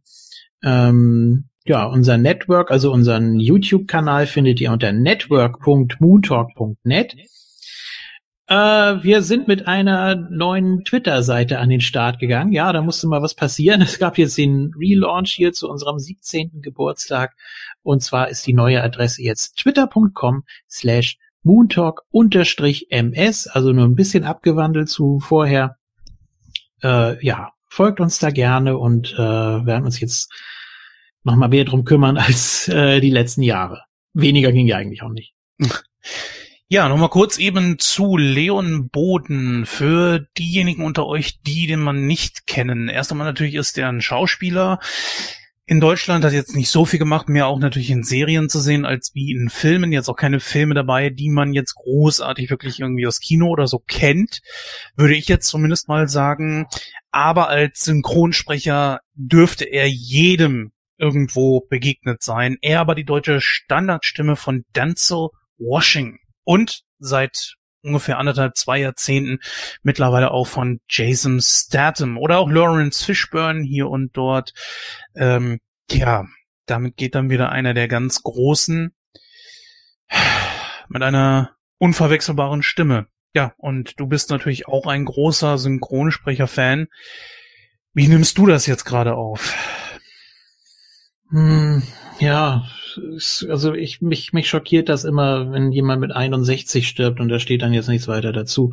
Gut, ähm, ja, viel viel zu früh natürlich und vor allem auch äh, sehr markant. Ich habe ihn mal als Schauspieler auch gesehen, hat ja auch in etlichen TV-Produktionen mitgespielt. Ähm, ja, das ich finde, äh, rein optisch hat er mich immer an den Typen aus der Mumie erinnert. Weiß auch nicht. Ja, stimmt. ja, stimmt. Auch wenn man jetzt so dieses äh, Bild sieht auf äh, Wikipedia, da ist das, da kann man definitiv sagen, da ist eine Ähnlichkeit da. Ja, und ansonsten, äh, wie gesagt, Schauspieler, ich habe jetzt gerade selber mal nachgeguckt. Ich bin auch langsam müde, das ein bisschen immer wieder zu erwähnen, weil es auch fast immer wieder das Gleiche ist es sind diese ganzen typischen deutschen Polizeisachen halt, ne, an Serien. Polizeiruf 110, der Bulle von Tölz, Alarm für Cobra 11, Tatort natürlich, wieder Alarm, Alarm für Cobra 11, Wolfsrevier und so weiter. Und natürlich Fernsehfilme. Dann ein Fall für zwei, die Kommissarin Soko, ach, halt eben so, was man aus Deutschland halt eben her kennt. Also man könnte ihn definitiv gesehen haben. Aber ich glaube wirklich, dass was ihn auszeichnet, ist er als äh, ja Synchronsprecher. Geht wieder wirklich einer der ganz großen von uns. Und das auch viel zu früh.